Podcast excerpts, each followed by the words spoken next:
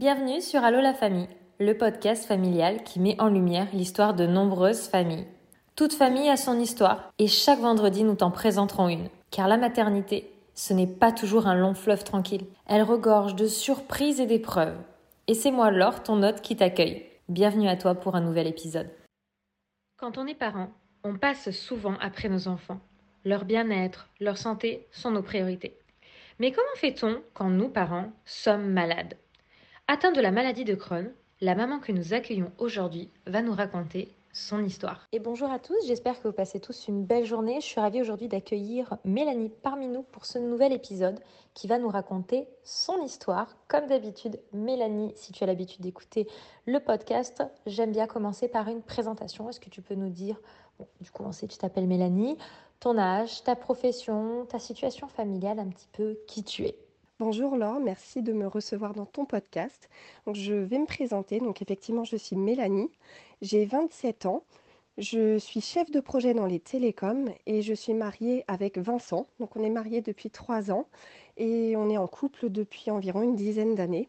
On a également euh, eu une petite fille qui s'appelle Joy et qui a 3 ans. Oh, mais du coup, vous aussi, ça fait une dizaine d'années. Nous, ça va être cette année où ça va faire 10 ans avec Anthony. On est ça fait un petit peu moins longtemps qu'on est mariés, mais en tout cas, vous avez l'air d'être une jolie petite famille et je suis ravie de te recevoir ici dans ce nouvel euh, épisode. Et du coup, est-ce que tu peux nous raconter un petit peu vos débuts, comment vous êtes rencontrés, euh, à quel moment vous avez décidé d'agrandir euh, la famille, de passer de couple au statut de trois et d'avoir du coup une petite Joy? Raconte-moi un petit peu tout ça, j'ai hâte de savoir. Alors, on s'est rencontrés de manière pas très glamour. On s'est rencontrés euh, par le biais euh, d'amis en commun qui, eux, étaient en couple. Donc, euh, mon chéri était l'ami du garçon et moi, j'étais copine de la fille. Et quand on était au lycée, ma copine rejoignait son copain pour aller manger kebab. Elle m'a gentiment proposé de venir. Et lui est venu avec son copain. Alors ce n'était pas du tout un rendez-vous arrangé, c'était vraiment, vraiment sur le moment que ça s'est décidé. effectivement, on s'est plu mutuellement et c'est comme ça qu'a débuté notre histoire. Donc euh, le projet d'agrandir la famille, malheureusement, ça n'a pas été une décision euh, qu'on a prise de nous-mêmes.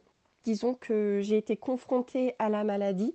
Donc ce n'est pas une décision qui s'est faite euh, de moi-même puisque ça m'a été imposé seulement quand ma santé me l'a permise. Donc ça a été très très compliqué de prendre cette décision et d'envisager d'agrandir la famille puisque je n'ai pas été maître et qu'on a eu beaucoup beaucoup de difficultés à avoir notre petite fille. Mais l'essentiel, c'est de se rencontrer, peu importe le lieu, c'est de trouver la personne avec qui, pour qui on est fait. Et là, le plus important, regarde votre histoire aujourd'hui, le lieu de rencontre, n'importe peu. En tout cas, on va profiter que tu abordes le sujet, justement, c'est pour cela qu'on enregistre cet épisode, c'est pour parler, entre autres, de ta maladie. Est-ce que tu peux un petit peu nous la décrire pour que les personnes qui écoutent cet épisode eh bien, puissent tout simplement comprendre? Alors moi, j'ai la maladie de Crohn. J'ai été diagnostiquée euh, quand j'avais 19 euh, ans.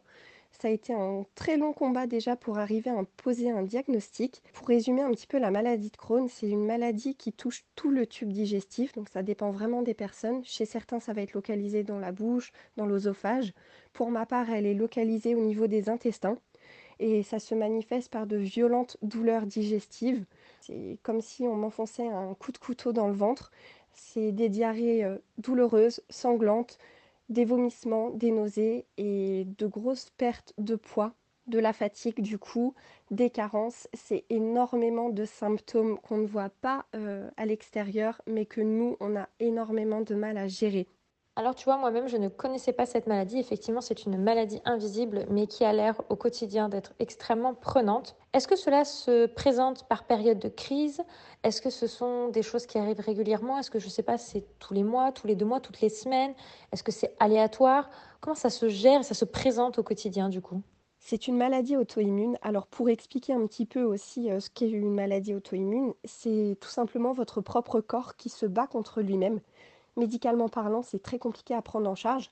Les seules euh, choses qu'on puisse faire, c'est diminuer les défenses immunitaires. C'est ce qu'on appelle de l'immunothérapie. C'est des traitements qu'on donne dans le cas de certains cancers. C'est les mêmes effets secondaires, les nausées, les pertes de cheveux, la fatigue, tout un tas de symptômes assez compliqués à gérer au quotidien. Il faut savoir que la maladie de Crohn fonctionne donc par crise poussée. Ça dépend vraiment des personnes. Moi, pour mon cas, quand je suis en poussée, c'est que je suis en poussée pendant plusieurs mois. Pendant lesquels on va essayer de mettre en place un traitement, soit un nouveau traitement, soit un traitement qu'on a déjà testé et qui n'avait pas fonctionné, pour essayer de calmer les symptômes, de les diminuer et de stabiliser la maladie pour ne plus la laisser en phase agressive. C'est très compliqué médicalement parlant. Et malheureusement, je n'ai pas été euh, très longtemps en rémission puisque euh, depuis que je suis malade, j'ai été en tout et pour tout un an en rémission clinique. Ah oui, effectivement, cela est extrêmement prenant. J'aurais cru que c'était peut-être par à coup d'un ou deux jours, mais tu me parles de plusieurs mois. Est-ce que du coup, à côté, tu arrives à avoir peut-être une activité professionnelle ou est-ce que quand on a une maladie qui impacte autant le quotidien, c'est impossible? Pour ma part, j'ai décidé de ne pas laisser la maladie dicter ma vie. Donc je continue à être au maximum active. C'est très contraignant, c'est très compliqué. C'est aussi un sujet tabou quand on parle de la digestion, quand on parle de nausées, de diarrhée, d'expliquer à ses collègues qu'on euh, s'absente pendant une demi-heure parce qu'on est aux toilettes et qu'on a très mal au ventre, qu'on est en crise, qu'on n'en peut plus. C'est très compliqué, donc euh, moi j'en ai parlé assez facilement à mon responsable, j'en ai parlé à mes collègues, je leur ai expliqué ce qu'il en était. Je pense que ça reste quand même flou pour eux parce qu'ils ne voient pas réellement ce qu'il en est. J'essaye moi aussi de ne pas l'impliquer aux autres.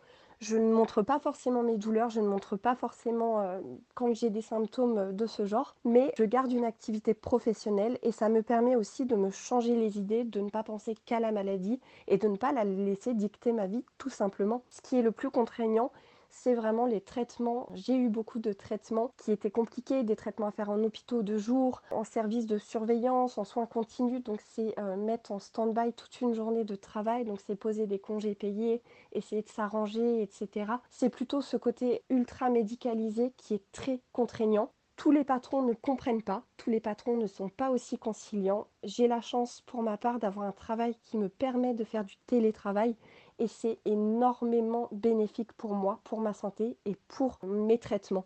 Eh bien bravo, car ce ne doit pas être évident effectivement de ne pas se laisser euh, dicter par la maladie. Ça montre que tu es quelqu'un de fort et qui ne se laisse pas euh, abattre malgré les épreuves. Alors, du coup, tu me dis que, je reviens sur un autre point, mais que pour euh, Joy, c'est pas vous qui avez décidé, puisque effectivement la maladie, de ce que tu nous en décris, est très prenant. Comment ça se passe quand on a ta maladie si on veut avoir un enfant, euh, est-ce que tu peux, parce que du coup les traitements doivent peut-être euh, empêcher de pouvoir euh, tomber enceinte, ne pas, ne pas pouvoir être possible d'être pris en même temps qu'une grossesse. Comment ça, se, comment ça se prévoit du coup dans ce cas-là un, projet bébé quand on est porteur de cette maladie? Alors effectivement, pour ma part, ça a été compliqué puisqu'en plus je suis en échappement thérapeutique, c'est-à-dire que mon corps s'habitue trop rapidement au traitement. Donc chez moi, c'est pas efficace très longtemps, peut-être deux, trois semaines, un mois pour la plupart trois mois maximum. Donc compliqué pour euh, mettre un projet bébé en place. Il faut savoir que j'ai été diagnostiquée à l'âge de 19 ans. Et à mes 22 ans, j'ai demandé à mon gastro-entérologue, voyant que les traitements ne fonctionnaient pas, si je pourrais avoir un enfant, quelle allait être ma vie, est-ce que j'allais mourir de la maladie Crohn tout simplement, qu'est-ce qu'il en était, puisque mon corps ne répondait pas. Je continuais à être mal et à ce moment-là, il m'a regardé avec un ton très hautain et il m'a dit mais vous ne vous rendez pas compte de votre état de santé. Vous n'avez pas assez de fer pour vous. Comment voulez-vous qu'un embryon, qu'un fœtus s'accroche? Vous savez quand même qu'un fœtus se nourrit exclusivement de capillaires sanguins pendant les premiers mois de votre grossesse. Comment voulez-vous qu'il tienne? Et puis, tous les traitements qu'on teste depuis le début, ils rendent infertile. Comment voulez-vous avoir une grossesse? Bien évidemment, je, me suis effondrée. Hein. J'étais une jeune femme de 22 ans à qui on annonce qu'elle ne pourrait jamais avoir d'enfant. Ça a été très dur. Je me suis effondrée, j'étais en pleurs. Et il m'a regardée, il m'a dit Mais pourquoi vous pleurez? C'est rien, c'est pas grave. Et puis vous aurez tout le temps d'y repenser quand vous avez 35-40 ans. Puis il y a l'adoption en dernier recours, c'est pas grave. Si vous voulez vous rassurer, vous pouvez tout de même aller congeler vos ovocytes en Espagne. C'est un coût, mais au moins ça pourra vous aider. Mais quelle horreur ce médecin. Comment on peut, quand on est face à des patients, face à des gens qui ont des maladies, leur répondre de la sorte aussi froidement? Moi, c'est quelque chose qui me met en colère d'entendre encore des témoignages de la sorte. Vraiment, j'imagine comme cela a pu te détruire émotionnellement, psychologiquement à ce moment-là, parce que même si à 22 ans, on ne se dit pas forcément là tout de suite, je veux un enfant, bah, on peut s'imaginer dans les années à venir vouloir fonder sa famille, et là, on, réduit néant un rêve. Alors heureusement pour toi, ça n'a pas été le cas. Est-ce que tu peux nous dire du coup euh, comment tu as réussi à pouvoir avoir euh, Joy, puisqu'il te dit euh, que tu as des traitements qui te rendent infertile, mais est-ce qu'ils avaient ne serait-ce que pris le temps de te parler de cette possibilité en prenant les traitements pour quand même que tu puisses avoir conscience de tout l'impact que cela peut avoir sur ton corps?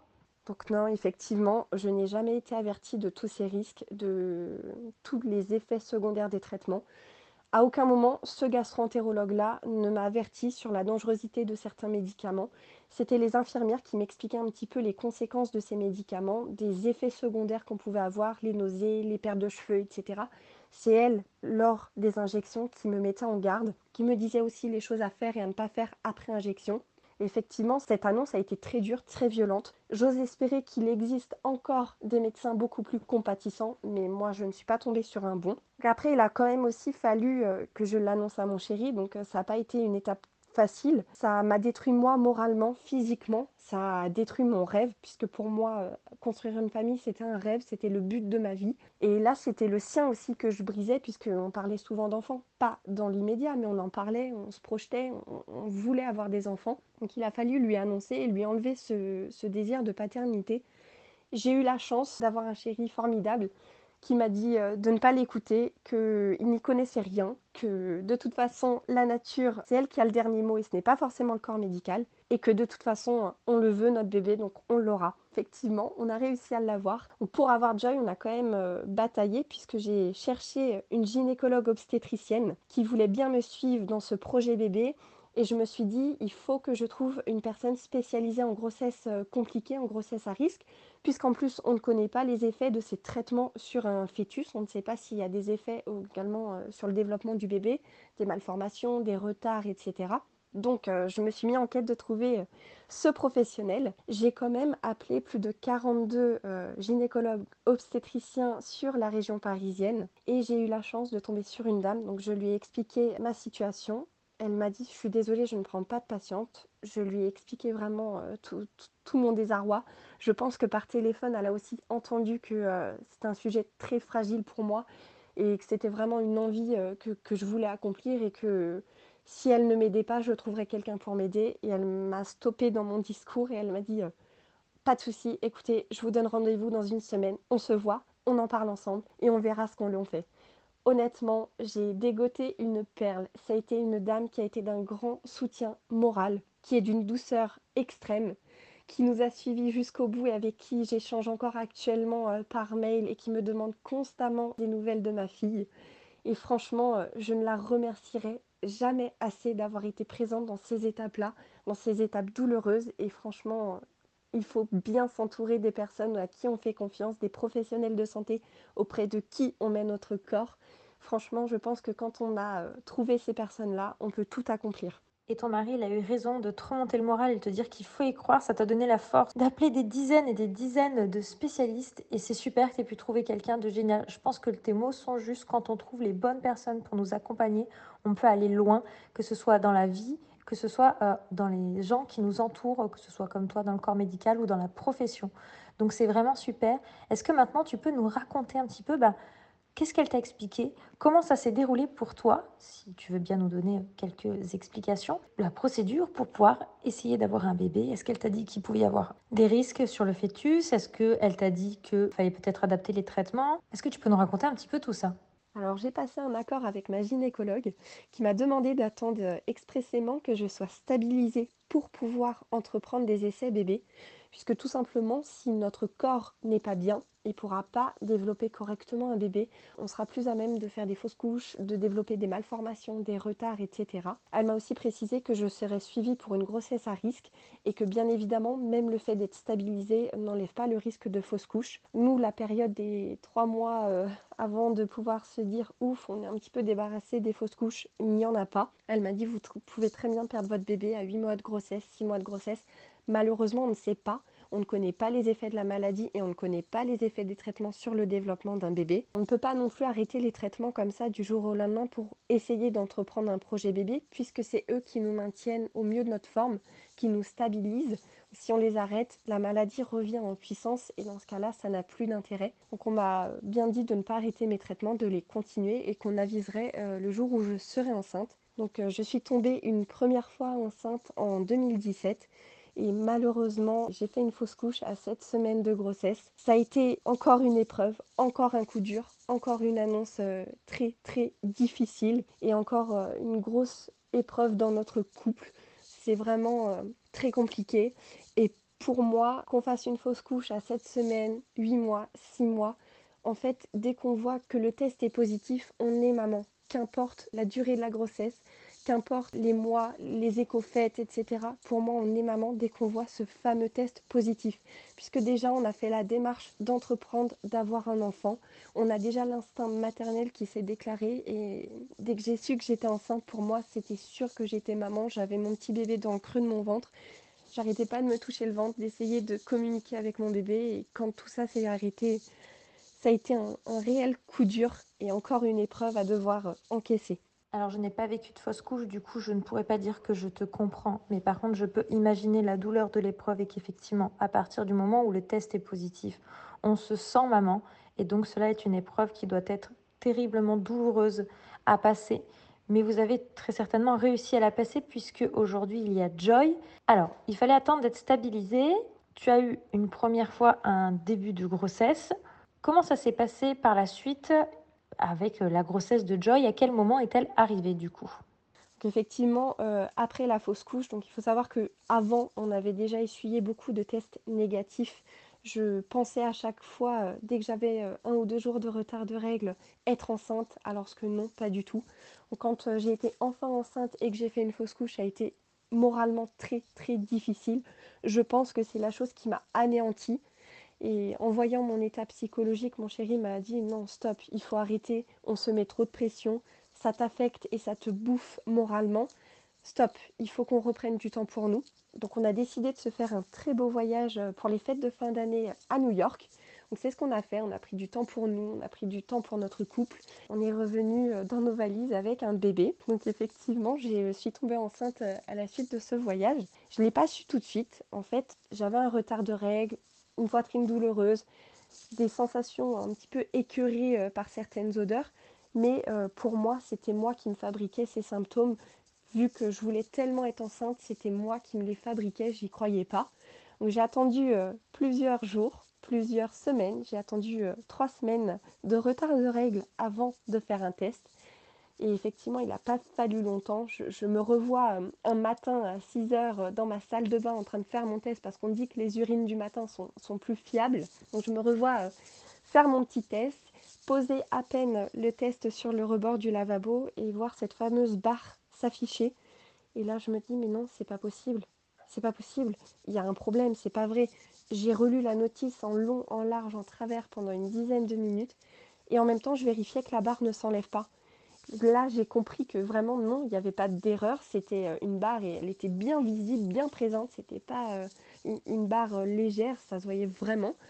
Donc j'ai réveillé mon chéri en lui disant que j'étais enceinte.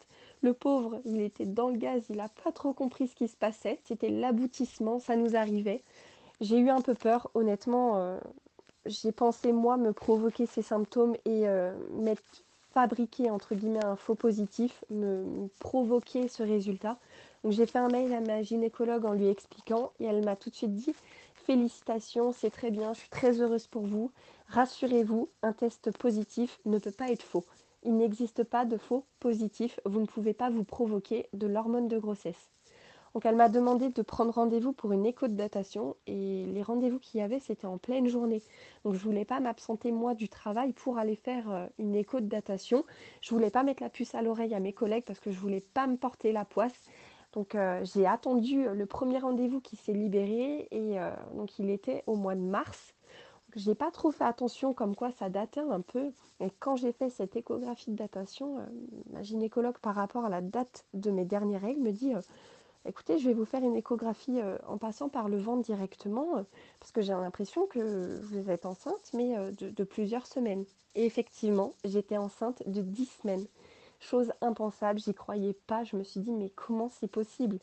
Je, le sentais que j'étais enceinte. Honnêtement, je l'ai senti. Je, je, touchais mon ventre. Je me disais, bon, c'est bizarre. J'ai quand même un gros retard de règles. J'ai quand même la poitrine très douloureuse je sens qu'il se passe quelque chose, mais à la fois je voulais pas y croire, je voulais pas être encore déçue, je voulais pas encore revivre une épreuve aussi dure. Donc j'ai un petit peu mis en stand-by mes symptômes et cette écho, elle nous a confirmé que si, il y avait bien un petit bébé, il y avait bien un petit bébé qui était dans mon ventre. Ce qui a été parfait du coup malgré la maladie, c'est qu'il y a quand même un petit positif. En étant suivie pour grossesse à risque, j'avais du coup rendez-vous toutes les deux semaines avec ma fille. J'avais des échos toutes les deux semaines, des rendez-vous avec ma gynéco toutes les semaines. Ça implique aussi beaucoup de prise de sang, donc euh, ça c'est un petit peu moins cool. Mais du coup, j'ai pu voir ma fille euh, toutes les deux semaines et j'ai pu aussi savoir très vite que c'était une petite fille. Il faut toujours voir positif et tu as parfaitement raison, avoir eu plein d'échographies, c'est au moins le bénéfice. Il faut en voir un, euh, à être suivi aussi régulièrement. Alors du coup, comment ça se passe? Comment ça se déroule une grossesse quand on a ta maladie par rapport au traitement? Comment ça s'est passé pour toi? J'avais des prises de sang toutes les semaines, puisqu'en plus, je ne suis pas immunisée contre tout ce qui est toxoplasmose, cytomégalovirus, etc et que mon traitement était toujours en place. Donc on l'a continué jusqu'à mes 6 mois de grossesse. Étant donné que c'est un immunosuppresseur, donc qui enlève les défenses immunitaires, il fallait être encore plus vigilant. Il fallait aussi que je m'approche pas de personnes qui soient euh, un petit peu malades, gastro, rhume, etc. Ça pouvait être très dangereux pour moi et pour le bébé. Il faut savoir que chez nous, euh, les personnes atteintes de la maladie Crohn sous immunosuppresseur, un simple rhume peut virer en infection pulmonaire, peut nous envoyer à l'hôpital, etc. Donc c'est assez euh, compliqué. Donc j'avais effectivement euh, continué mes traitements et on avait en plus ces petites échos euh, toutes les deux semaines pour vérifier le bon développement de bébé. Ma grossesse s'est déroulée presque normalement. Joy nous a fait une petite frayeur puisque à 5 mois et demi, mon col était déjà ouvert. Elle était déjà engagée dans le bassin. Donc effectivement, j'avais un risque d'accouchement prématuré qu'il a fallu que je lève le pied, que je sois semi-alitée, donc j'avais le droit de faire 10 minutes de voiture par jour. Étant donné qu'on habite à la campagne, 10 minutes c'est pas énorme. Donc on a vraiment limité les déplacements et on a attendu euh, patiemment que la grossesse se passe. Eh bien, c'est super que de savoir que cette grossesse s'est du coup plutôt bien déroulée. Alors, le risque prématuré peut ne pas forcément concerner euh, que les personnes qui sont malades. Donc, du coup, ton traitement n'a donc pas du tout eu le moindre effet sur ta grossesse et sur ta fille. Est-ce que tu as subi des périodes de crise? Est-ce que cela les a allégées? Est-ce que la grossesse a eu un impact sur ta maladie durant ta grossesse? Ou est-ce que pas du tout, ça n'a rien à voir? Parce que des fois, dans certains cas, la grossesse peut avoir des effets bénéfiques le temps d'une grossesse ou à l'inverse peut empirer un peu les choses. Non, Joy, effectivement, n'a pas été impactée par mon traitement. Juste par sécurité, on a estimé qu'elle naîtrait sans aucune défense immunitaire. Donc les premiers mois de sa vie, elle a vraiment été mise sous cloche. On estime qu'il faut environ 6 mois au corps pour éliminer toute trace de mes traitements. Donc c'est euh, ce délai-là qu'on a donné aussi à Joy pour pouvoir, entre guillemets, être au mieux de sa forme. Donc on a décalé simplement sa vaccination de quelques mois c'est vraiment le seul impact qu'on a eu. Et encore une fois, c'est vraiment par sécurité, parce qu'on n'a pas de recul, mais c'est vraiment minime comparé à ce que j'aurais pu avoir. Pour ma part, j'ai été au mieux de ma forme quand j'étais enceinte. Donc effectivement, la maladie n'a pas du tout été présente. Je pouvais manger ce que je voulais, je n'avais pas mal, je n'ai pas perdu de poids, ça n'a pas été compliqué pour moi au niveau du poids. J'ai même pris énormément de poids. J'ai arrêté de me peser à 8 mois de grossesse et j'étais à plus 17 kg sur la balance. Donc effectivement, chez moi, la grossesse a eu un effet très positif.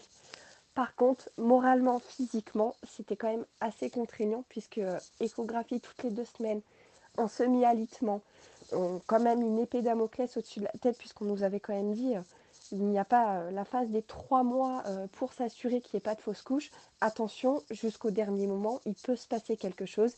Il peut y avoir une perte de bébé, une mort in. Il peut y avoir beaucoup de choses qu'on ne peut pas anticiper malheureusement. Donc on appréhendait quand même euh, cette grossesse. On avait aussi un peu de mal à se projeter. D'ailleurs, on n'a pas acheté tout de suite tout ce qu'il fallait pour bébé. On avait quand même peur que malheureusement cette grossesse n'aboutisse pas.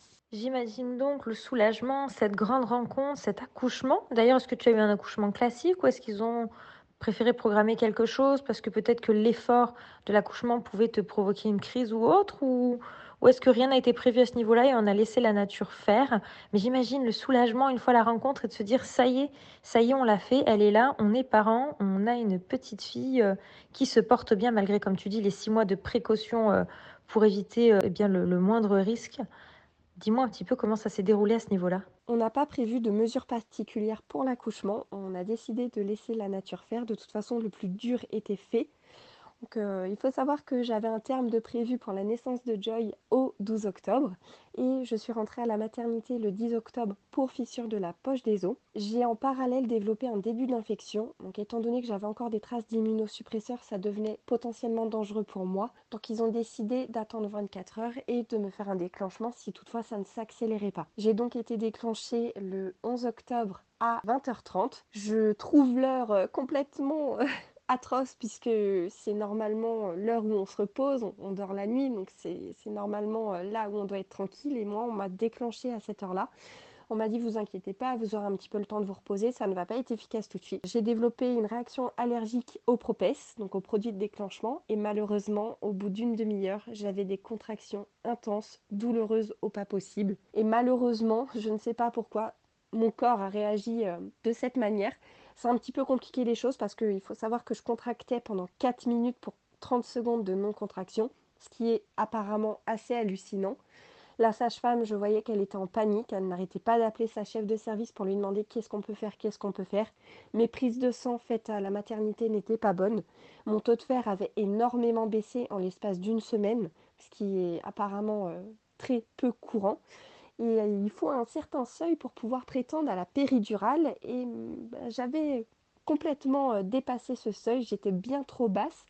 Donc au début, il ne voulait pas me faire de péridurale. C'est-à-dire que j'ai énormément souffert. Et en plus, on ne voulait pas me donner la péri, donc ça a été assez compliqué à gérer. Je pleurais, je les suppliais de me faire une, euh, une césarienne pour essayer de m'aider.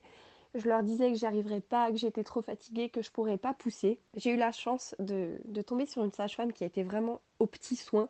Et elle a tout fait pour essayer de euh, trouver quelque chose qui, me soulage. Elle m'a euh, donné des médicaments en intraveineuse pour essayer d'atténuer la douleur. Ça n'a pas vraiment atténué la douleur, ça m'a un petit peu shooté, donc j'arrivais plus à parler. Mais par contre, la douleur était encore là.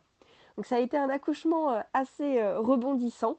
J'ai finalement eu la péridurale, mais seulement euh, le 12 octobre à 5 euh, h du matin. Donc autant dire que depuis euh, le 10 jusqu'au 12, j'ai eu le temps d'avoir mal. Et je ne fais jamais rien comme tout le monde. Donc à force d'être épuisée, de répéter que j'étais épuisée, pendant mon accouchement et pendant les poussées, j'ai quand même fait trois malaises. J'ai vu la panique un petit peu dans, les yeux des médecins, de la sage-femme qui a dit il faut appeler un médecin, là ça va pas du tout.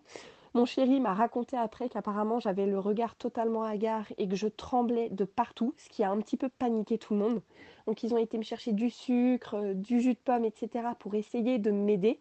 On m'a demandé aussi si je voulais faire une pause.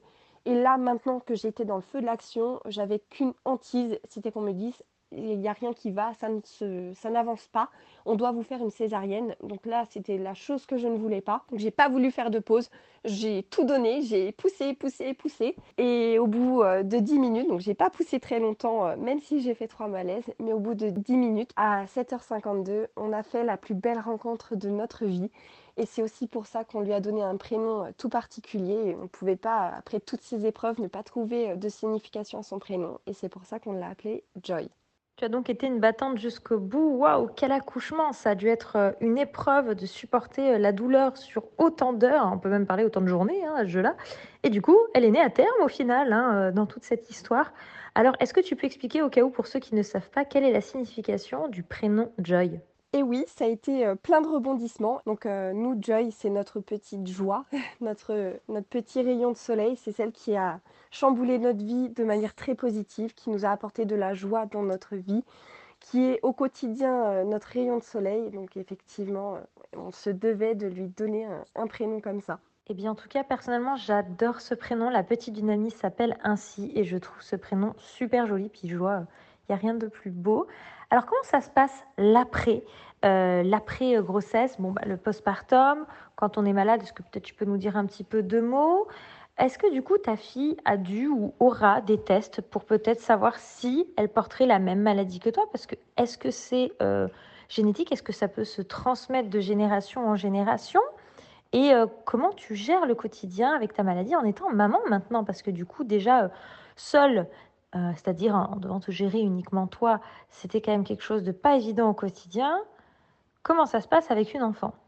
Le postpartum, ça a été une tempête d'émotions. Je pense que pour une femme lambda, c'est déjà euh, un chamboulement euh, complet. Mais moi, ça a été aussi une période où j'ai revu la maladie arriver. Donc, j'ai vu mes signes digestifs revenir.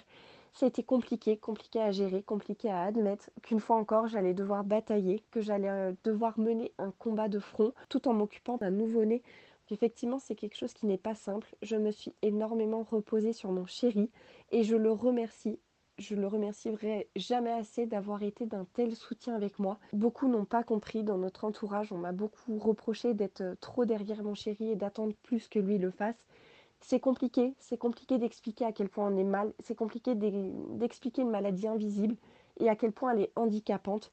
Donc ça a été un petit peu dur aussi de ce côté-là, de, subir autant de reproches alors que moi-même culpabilisais de ne pas pouvoir assumer pleinement mon rôle de maman. Il faut savoir qu'effectivement la maladie de Crohn, on dit que ça a une part de génétique. Pour ma part, dans ma famille, on n'a personne qui en est atteinte, ou alors on ne l'a jamais su. Peut-être que euh, dans mes grands-parents, etc., que malheureusement j'ai perdu très jeune, donc on n'a peut-être pas abordé ce sujet, mais peut-être que de leur côté il y avait des cas, mais euh, malheureusement, en tout cas à notre connaissance, non. On avait euh, pris pour Joy une gastropédiatre qui nous a rassurés en nous disant que c'est très rare les enfants qui développent ce genre de maladie, que de toute façon il faudrait suivre des diarrhées qui durent, des pertes de poids, etc. Mais que ça reste quand même assez rare. Donc elle a un suivi effectivement un peu particulier et j'avoue qu'on est un petit peu paniqué dès qu'elle a des diarrhées, dès qu'elle a des vomissements. Voilà, quelque chose qui peuvent faire euh, penser à mes symptômes à moi c'est un petit peu contraignant. Je pense que je suis devenue un petit peu paranoïaque là-dessus. Honnêtement, ça me ferait très mal au cœur euh, d'avoir moi redonné euh, ma maladie à ma fille. Je m'en voudrais énormément. Malheureusement, en prenant la décision d'être maman, ça aussi prendre la décision que notre fille sera potentiellement malade. En tout cas, elle a un bon suivi. elle n'a pas de traitement puisqu'on ne donne pas de traitement sans symptômes. Donc effectivement, pour l'instant, tout va bien. On espère que ça va durer dans le temps. Et c'est une petite fille qui se développe très bien, qui en avance pour son âge et qui s'épanouit pleinement. Donc pour l'instant, on ne l'embête pas trop avec ça. On lui a aussi dit que j'étais malade. Elle le comprend très bien. J'ai dû être euh, hospitalisée l'an dernier puisque j'ai dû subir pour la maladie de Crohn une intervention chirurgicale. Donc effectivement, j'ai été séparée euh, de Joy et des suites de l'opération, ça m'a valu euh, six mois où je ne pouvais pas du tout la porter. Ça a été aussi une grosse épreuve, assez difficile. Et ça l'a malheureusement et heureusement, parce que je trouve moi que c'est un bénéfice, mais ça l'a obligée à grandir un peu plus vite, à être autonome un petit peu plus vite. Donc pour l'entrée à l'école, ça a été qu'un plus pour elle. Et à l'heure actuelle, effectivement, elle est très compatissante, elle comprend tout ce qui se passe, elle sait que sa maman, elle est malade, et elle dit toujours aux gens de faire très attention au ventre de maman. Je trouve ça personnellement très affectueux, très adorable, et honnêtement, j'ai la chance d'avoir une petite fille comme ça. Eh bien, ça a l'air d'être une petite fille incroyable, vous avez beaucoup de chance, mais à la fois, je pense que c'est un juste retour des choses au vu de tout ce que vous avez dû faire pour avoir, pour avoir votre enfant. Et du coup, qu'est-ce que tu aimerais nous dire d'autre par rapport euh, à ta maladie, dans ton quotidien, dans ta parentalité? Pour ton conjoint, pour ton mari, comment ça se passe pour lui par rapport à tout ça? Et si tu aurais des choses que tu voudrais euh, faire passer comme message auprès de ceux qui écoutent cet épisode? Ce qui est le plus compliqué dans la parentalité et ce qui me fait moi personnellement culpabiliser, c'est de pas pouvoir m'occuper de ma fille à 100% des suites de mon opération, donc des suites de l'opération contre la maladie de Crohn. Donc on m'a enlevé la partie malade de mes intestins. Donc ça m'a laissé de grosses cicatrices, ça m'a laissé beaucoup de séquelles physiques et psychologiques puisque ça a été aussi très douloureux et compliqué à gérer euh, donc, euh, cette opération. Mais c'est surtout que pendant plusieurs semaines, plusieurs mois, je ne pouvais pas m'occuper de ma fille, je ne pouvais pas la porter. Donc quand on a un enfant en bas âge, donc à l'époque elle avait deux ans, c'est compliqué de la porter, de lui changer sa couche, de la mettre au lit. Donc à ce moment-là, je ne pouvais plus m'occuper de ma fille seule. C'est-à-dire que je ne pouvais pas rester seule avec elle. Donc il fallait trouver un arrangement quand, euh, quand mon chéri devait s'absenter à un moment donné le week-end ou qui travaillait, etc. Je devais être avec quelqu'un. Donc c'est assez compliqué, c'est contraignant puisque je suis dépendante en fait des autres et c'est vraiment un rôle que je déteste, être dépendante des uns des autres. Ce qui est euh, positif, c'est que récemment, on m'a quand même euh, fait remarquer qu'il était légitime que je sois aussi mal, que je sois aussi douloureuse, puisque la maladie de Crohn a été reconnue comme l'une des cinq pires douleurs au monde. Elle est comparée à l'amputation d'un membre sans anesthésie. Quand on m'a annoncé ça, ça m'a fait tilt. Je me suis dit, mais effectivement, quand tu décris ta douleur, quand tu dis que tu ne la supportes pas, c'est normal. Je pense que quelqu'un qu'on ampute sans anesthésie ne le supporterait pas non plus. C'est légitime je suis contente euh, d'avoir enfin pu euh, faire reconnaître ma douleur, ma maladie, mon handicap, puisque récemment j'ai reconnu comme handicapé euh, via un formulaire MDPH. Toutes ces démarches-là, c'est vraiment quelque chose qui ne m'avait pas du tout été expliqué par le corps médical que j'ai appris au hasard en essayant de regarder un petit peu sur Internet. C'est vraiment aussi quelque chose que j'aimerais mettre en avant par mon témoignage. Que malheureusement, on n'est pas averti de tout, on n'a pas la connaissance de tout nos droits en tant que malade, en tant qu'handicapé, en tant que malade chronique d'une maladie auto-immune. C'est assez compliqué, assez contraignant. On doit faire face à plusieurs épreuves. Moi, je souhaite à tout le monde de pouvoir vivre la même belle histoire que moi. Si j'ai eu cette belle fin, si j'ai eu ma fille, c'est que forcément, ça doit arriver à d'autres personnes. Quand j'ai été malade, j'ai cherché partout des témoignages de personnes ayant eu la maladie de Crohn, quelle était leur vie, est-ce qu'ils en étaient morts, est-ce qu'ils avaient une vie normale ou pas? Et j'ai rien trouvé. Honnêtement, j'ai trouvé des forums qui datent d'il y a une vingtaine d'années. Donc effectivement, entre-temps, beaucoup de nouveaux traitements ont été mis en place. Je n'ai rien trouvé. Et ça m'a inquiété. C'est bête, mais ça m'a énormément inquiété. Donc j'ai décidé, moi, du coup, de, bah, de témoigner pour les autres, pour toutes les autres femmes, les autres malades qui vont passer euh, par ce par quoi je passe. Donc j'ai ouvert euh, une page Instagram. Je peux l'assimiler un petit peu à un journal intime où je décris un petit peu les étapes de la maladie, où je donne aussi le nom de mes traitements, quels ont été les effets pour moi, les effets secondaires, les effets bénéfiques, la durée, etc. Mon combat aussi pour être maman. J'explique un peu plus en détail euh, comment on a fait pour être parent, etc. Et aussi euh, les conséquences de la maladie là, à l'heure actuelle, sur ma vie la répétition des traitements, etc. Donc euh, j'ai ouvert cette page Instagram pour pouvoir aider d'autres personnes, pour aussi être un soutien moral, puisque mine de rien, quand on est malade, c'est difficile de faire comprendre aux autres ce qu'on vit. Et quand on nous dit je comprends, non, non, ça ne nous fait pas du bien d'entendre ça. Moi personnellement, j'ai envie de hurler non, tu peux pas comprendre, tu ne vis pas ce que je vis, tu ne vis pas ma douleur, je ne peux pas te la décrire, je ne peux même pas mettre un mot sur ce que je vis, donc tu ne peux pas comprendre. C'est aussi pour ça que j'ai créé euh, cette page Instagram pour pouvoir échanger, soutenir et témoigner auprès d'autres malades, comme quoi, euh, malgré tout, au bout du tunnel, même si c'est long, on entrevoit enfin la lumière. C'est vraiment un message de positivité que j'ai envie de véhiculer et j'ai envie d'apporter tout mon soutien euh, aux autres malades qui vivent ces mêmes épreuves et qui parfois sont seuls, sans entourage, sans soutien. Donc, euh, donc voilà, vous n'êtes pas seul dans votre maladie. Sachez que d'autres vivent la même chose que vous. Certains ont réussi à s'en sortir. Pour vous, ce sera peut-être un petit peu plus long, un petit peu plus contraignant que d'autres, mais vous y arriverez. Il ne faut pas baisser les bras. Il ne faut jamais baisser les bras. C'est d'ailleurs ce que je me suis fait tatouer sur le bras. Je me suis fait tatouer Never Give Up tout simplement parce qu'il ne faut vraiment jamais abandonner. Même dans les phases les plus dures, il y a toujours de l'espoir, il y a toujours du positif. Il faut essayer de le trouver dans un rien, dans une petite chose qui réconforte. Mais voilà, il y a vraiment le mieux qui vous attend. Toutes ces épreuves ont quand même laissé quelques séquelles euh, morales sur nous, c'est-à-dire que euh, à l'heure actuelle, d'une part, ma santé ne me permettrait pas d'envisager une seconde grossesse. Comme je disais, j'ai eu une intervention chirurgicale euh, qui malheureusement n'est pas compatible avec une grossesse. J'ai eu des, petites séquelles liées à cette opération. On s'est aperçu que j'avais des, adhérences au niveau de l'utérus.